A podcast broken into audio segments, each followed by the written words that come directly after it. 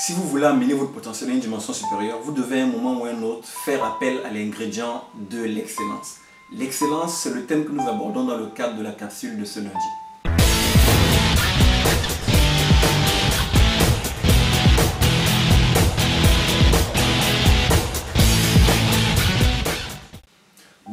Ici Henri Missola, développeur de potentiel. Je vous souhaite la bienvenue à la capsule de ce lundi j'espère sincèrement que peu importe où vous me suivez dans la francophonie ou en dehors de la francophonie, j'espère que cette capsule vous retrouvera dans une forme magnifique. Ce matin, je touche donc la thématique de l'excellence et je partage avec vous quatre stratégies. Quatre stratégies qui vous aideront à élever votre niveau d'excellence. Première stratégie, la stratégie de l'oubli. Qu'est-ce que j'entends par stratégie de l'oubli? J'entends par stratégie de l'oubli cette stratégie qui consiste à oublier vos succès passés pour pouvoir mieux performer.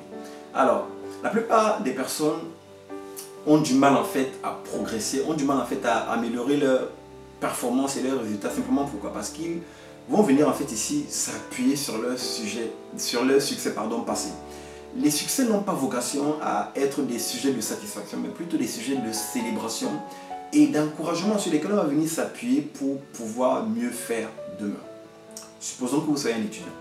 Vous avez par exemple eu 14 de moyenne à un examen, c'est bien. Vous pouvez vous en réjouir, vous pouvez être fier de vous. Mais vous n'allez pas vous arrêter à 14. Pourquoi? Parce qu'entre 14 et 20, il y a 6 points de marge de progression. Donc vous pouvez vous appuyer sur le 14 pour pouvoir viser un 16, un 18 ou un 20. Donc voilà la première stratégie, la stratégie de l'oubli. Deuxième stratégie, la stratégie de la répétition. Si vous prenez le temps d'observer ou bien d'étudier la vie des grands champions ou des personnes qui réalisent de très grandes performances, vous allez vous rendre compte que ces personnes ont intégré à leur fonctionnement l'habitude en fait de répéter lors, lors de leur phase d'entraînement, de répéter les mêmes gestes techniques pour pouvoir les maîtriser à la perfection. Vous savez, le philosophe Aristote disait que nous devenons ce que nous faisons de façon répétée. Et c'est ce qui l'a mené, en fait à dire que l'excellence n'est pas une action, mais une habitude. Autrement dit, tout le monde peut devenir excellent. C'est une compétence que tout le monde peut développer. Je vous donne un exemple. Le champion olympique euh, de natation que vous connaissez tous, Michael Phelps, s'entraîne chaque semaine 80 km. Au-delà de cette distance, il a des exercices qu'il fait de façon répétée. Certains gestes, il va les répéter 10 fois, d'autres 20 fois, d'autres 12 fois, d'autres 40 fois. Et tenez-vous bien, a certains gestes qu'il répète jusqu'à 100 fois. Oui, vous avez bien compris, 100 fois. Vous comprenez donc que l'excellence n'arrive pas par hasard. L'excellence, c'est un travail. Et lorsque vous prenez le temps de faire ce travail-là, tôt ou tard, que vous le vouliez ou pas, vous allez devenir excellent. Si vous prenez le temps de répéter un geste 10 fois, 20 fois, 30 fois, 50 fois, 100 fois, 200 fois, à un moment ou à un autre, en fait, vous allez intégrer ce geste et vous allez le faire de façon parfaite. Ça, c'était la deuxième stratégie, la stratégie de la répétition. Troisième stratégie, c'est la stratégie du feedback. Vous savez, à un moment ou à un autre, il est important de faire appel aux personnes qui vous entourent. Parce que les personnes qui vous entourent, à un moment, ont un regard sur vous-même que vous n'avez pas. Que, que ce soit sur le plan personnel ou le plan professionnel, il est important d'avoir le retour des personnes proches qui vous entourent que vous soyez un père ou un mari et vous avez besoin de vous améliorer. Il est important d'avoir le retour de votre épouse, d'avoir le retour de vos enfants pour savoir qu'est-ce que vous pouvez mettre en place comme action pour vous améliorer, pour élever votre, votre potentiel, j'ai envie de dire, familial, votre potentiel de père, votre potentiel de mari. Il est important d'avoir ce retour.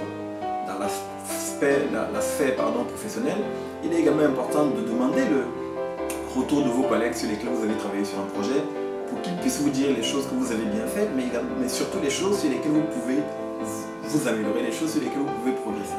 Demandez également à votre manager, lors des, temps d'évaluation, d'avoir également ce feedback pour pouvoir progresser. Donc ça, c'était la, troisième stratégie, la stratégie du feedback. Quatrième et dernière stratégie que vous pouvez également mettre en œuvre, c'est la stratégie du mentorat. J'ai personnellement plusieurs mentors virtuels et physiques et lorsque j'ai l'impression de, stagner ou bien lorsque je, je sens que j'ai envie de progresser dans un domaine donné, je fais appel à ces mentors-là.